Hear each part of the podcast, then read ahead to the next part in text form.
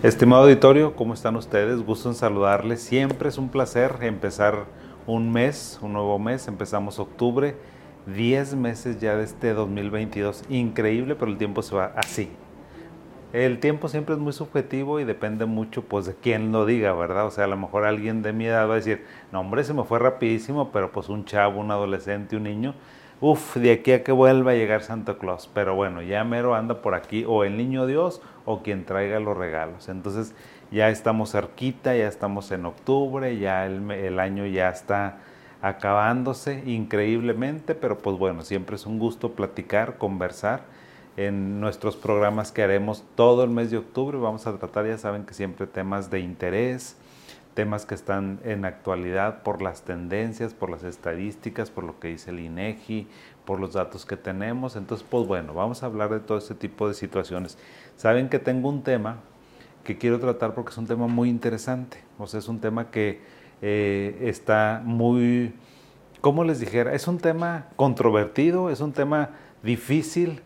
Imagínate que estás tú así de repente en la sala, que estás en la casa con tu familia y de repente tu hijo adolescente o tu hijo ya de 18, 20 años te dice, mamá, papá, quiero ir a terapia. ¿Cómo se te ponen los pelos? Así. O sea, se te prenden las alarmas, los focos.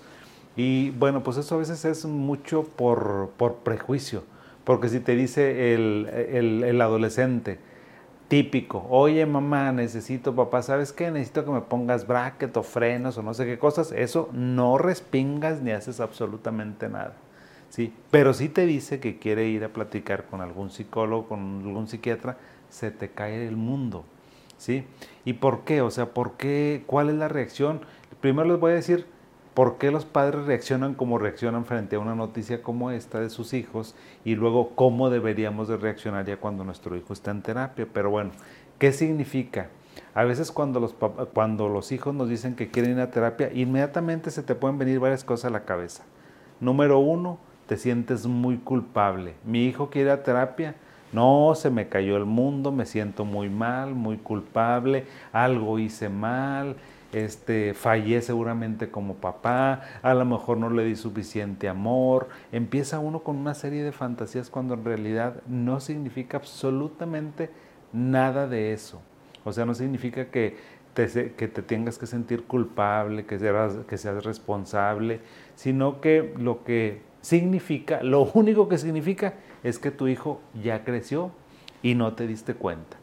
Y muchas ocasiones los que somos padres, que tenemos la fortuna de tener hijos, el tiempo también se nos va muy rápido y no nos damos cuenta cuando ya pasamos de un niño, un adolescente, a un adulto. Una persona que ya tiene su propio criterio, que ya piensa, que ve el mundo a veces completamente diferente a nosotros y bueno, pues él necesita un espacio. ¿sí? Otras ocasiones puedes pensar tú que tiene algo muy grave, que tiene algo, algún trauma, que alguien le hizo algo, que le pasó algo en la escuela. O sea, siempre las personas imaginen como que algo muy grave está sucediendo, cuando en realidad lo único que quiere tu hijo es un espacio para explorar su manera de ver la vida, sus miedos, sus esperanzas, sus anhelos, sus ilusiones. Sencillamente quiere platicar con un especialista en la salud mental para que le ayude como a ir entendiendo este tipo de situaciones que le pasan en su vida. Así que no tiene el, hecho de que tu hijo te diga que quiere ir con un psicólogo, con un psiquiatra, no significa que está traumado. Qué bueno que te lo dice, qué bueno que tienes apertura y bueno, pues hay que, hay que hacer las cosas que necesitamos hacer. Número tres, ¿qué piensan también los papás? Puedes pensar este, que tienes así como que no, no, mi hijo, mi hija, oye, mi hijito, pero pues ¿por qué necesitas ir con un desconocido? ¿Que acaso no me tienes confianza? ¿Que no soy lo suficientemente paciente contigo? ¿Que no te he dado cosas? Cuando les digo, tampoco se trata de confianza. O sea, creo que todo mundo entendemos, todos los adultos tenemos como con nuestro yo interno, nuestra vida interna, nuestra privacidad. Por más que estés en una pareja, por más que estés en una familia, no todo se comparte y qué bueno que sea así. Creo que las familias más saludables son las familias que respetan la privacidad, la intimidad, la privacidad de los muchachos, o sea, ese mundo interno donde pues nada más existen ellos. Entonces, o sea, no significa que no te tenga confianza, significa nada más que sabes que él quiere platicar algunas cosas que pues tal vez no sea fácil contigo platicar de noviazgos, tal vez no sea fácil platicar contigo, pues a lo mejor de algunas experiencias que él o ella quiere tener en su vida, tal vez quiera platicar sobre pues algunas situaciones que está viviendo en, con sus compañeros. Eso es lo único que significa, no que no te tenga confianza. Entonces no le digas, mijito, mijita, pero si aquí estoy yo, ¿sí? Tenme confianza. No se trata de confianza, se, tanta, se trata de privacidad y de individualidad. Y eso es muy importante y es muy sano que todas las familias, su hija, su hijo, su esposo, su esposa, tengan su privacidad, tengan su mundo interno. No se pueden así, o sea, los seres humanos nunca nos desnudamos absolutamente con nuestra pareja o con nuestros padres o con nuestros hermanos. No, cada quien tiene su mundo interno. Ponte a pensar en eso y verás que, o sea, a lo mejor si estás casado y tienes una relación fantástica con tu esposa, pues no le dices absolutamente todo y viceversa. A lo mejor, oye, ¿a poco no es típico que las señoras, oye, los juevesitos, los cafecitos. Y uno dice, bueno, pues ¿qué tanto tienes que ir a platicar con la señora? Pues tiene que platicar de qué, hasta del clima nada más. ¿Ves? Entonces no se trata nada más de confianza. Otra cosa, número cuatro, es que puedes pensar, no hombre, si va con el psicólogo, si va con el psiquiatra, no tienes miedo a la terapia, al psicólogo, al psiquiatra, porque tú piensas que te van a cambiar a tu hijo. Nadie cambia a otra persona. Miren, cuando un adolescente, un joven va a una terapia, no es como que uno tenga, o sea, no le metes, no le haces un lavado de cerebro, no le cambias el cerebro, no, no, no, lo único que, que hace uno es tratar como de asentar las ideas que ya la propia personalidad va trayendo y va fluyendo. Nunca un terapeuta, un psicólogo, un psiquiatra cambia a un muchachito, cambia a un niño, cambia a un adolescente, a un adulto, por supuesto que no. O sea, esos son puros mitos, ¿sí? Lo único que les digo, lo único que significa es que el muchacho a lo mejor tiene curiosidad o quiere experimentar algo o quiere hablar de algo y quiere encontrar un espacio seguro, tranquilo, apacible, donde pueda ser escuchado, ¿sí? Sin que a lo mejor uno como padre pues vas a juzgar o vas a decir algún comentario que no es lo más correcto. También puedes pensar, número 5, que te lo van a drogar. No, por favor, que no vaya porque lo van a drogar. Lo van a cambiar, seguramente lo van a retacar de medicamentos y lo van a volver adicto para toda la vida. Tampoco. Cuando vas a una terapia, Nunca, nunca, nunca se medica a un paciente en la primera vez, salvo que sea una situación muy evidente de depresión, de ataques de pánico, de problemas de insomnio, de psicosis, de manías, pues ahí sí.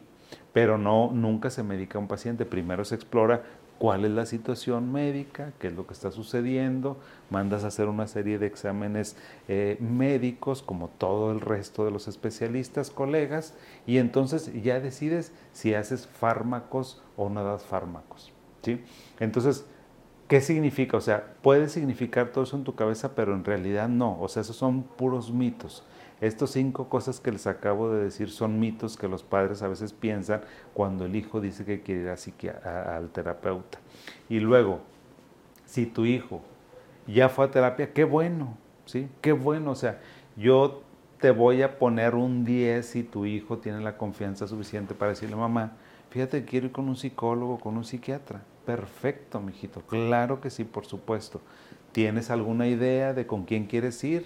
Este, pues este, vi a alguien, sabes que mi amigo me dijo que estaba yendo con este psiquiatra y que le ha ido muy bien, o que se entiende muy bien con esta psicóloga, con este psicólogo, perfecto, mijito. O sea, si ya tiene cierta edad el muchacho, déjalo que él elija y busque.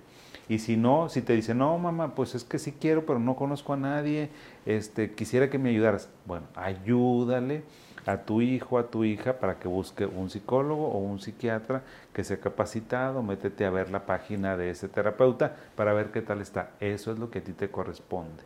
Y cuando tu hijo ya está en terapia, no estés esperándolo en la puerta. No estés ahí en la puerta de tu casa así sentadito, tú muy propio, muy propia.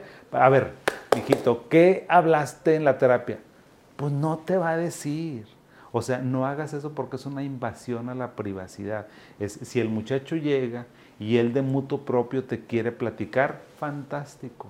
Si no te quiere platicar, es no te preocupes. O sea, lo único que está haciendo el muchacho es sacando su autonomía, su privacidad, su, individualidad. Yo te aseguro que si regresó de terapia y no te dijo las cosas, es porque no pasa nada grave, nada extraordinario que tú te tengas que enterar. Entonces, eso es lo que tenemos que hacer cuando el muchacho regresa de la terapia. ¿sí? Y, por ejemplo, otras cosas que no debes hacer es que cuando regrese a la terapia que le digas, ay, mijito, porque miren, cuando un muchacho va a terapia, a veces habla cosas muy importantes, hijo, eso y te estrujan. Y entonces en lugar de salir, entre comillas, mejor, dices, un hombre, pues salí peor. No, no es que haya salido peor, es que estás agarrando alguna situación que tal vez sea complicada, dolorosa o difícil de entender.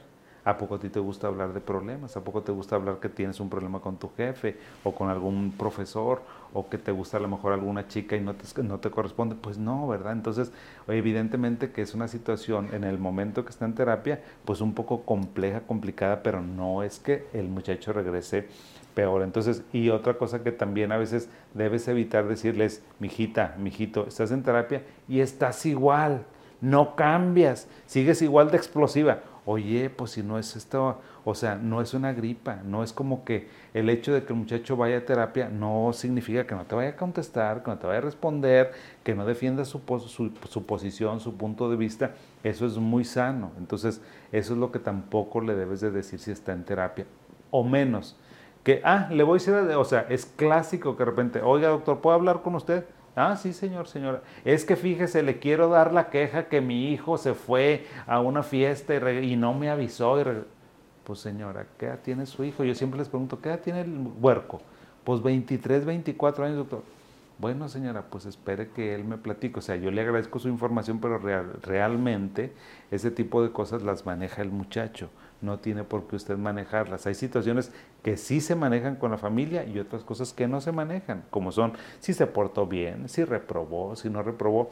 Hay que dar un espacio, una atmósfera suficiente para que el terapeuta y el muchacho, la muchacha empiecen a tener confianza y que él de, de su propia voz pues nos diga, si se fue a una fiesta y se le pasaron las copas, o sea, si se salió sin permiso, si sabes que pues le fue mal en un examen, pero que sea la propia persona que está involucrada en el proceso terapéutico es lo que te tiene que hacer, no los papás. Entonces, si tu hijo quiere ir a terapia, por favor, apóyalo, ¿sí? Decididamente. Así como cuando das cuenta, imagínate que tu huerco te dice, mamá, papá, quiero que me pongas brackets o frenos. Así como dices, sí, mijito, claro, vamos a ir buscar debes hacer lo mismo y debes reaccionar exactamente igual. Si te dice que ir con un psicólogo y con un psiquiatra, yo te aseguro que eso va a mejorar muchísimo la calidad de vida de este muchacho. Así que pues bueno, ahí les dejo este tema interesante para que lo compartan, para que sepamos cómo enfrentarnos, porque eventualmente ahorita, afortunadamente los muchachos van mucho más a terapia, están más abiertos, mucho más abiertos, y entonces ellos quieren hacer otras cosas que a lo mejor nosotros allá en los 80, 90, ni por aquí nos, nos pasaba. Ahora los muchachos son muy abiertos y ahora ellos buscan y tienen acceso a redes sociales. Entonces, por supuesto, miren, la terapia, todo el mundo vaya a terapia. Así que no hay que asustarnos. ¿Les parece? Bueno, les agradezco siempre su atención, su fina atención.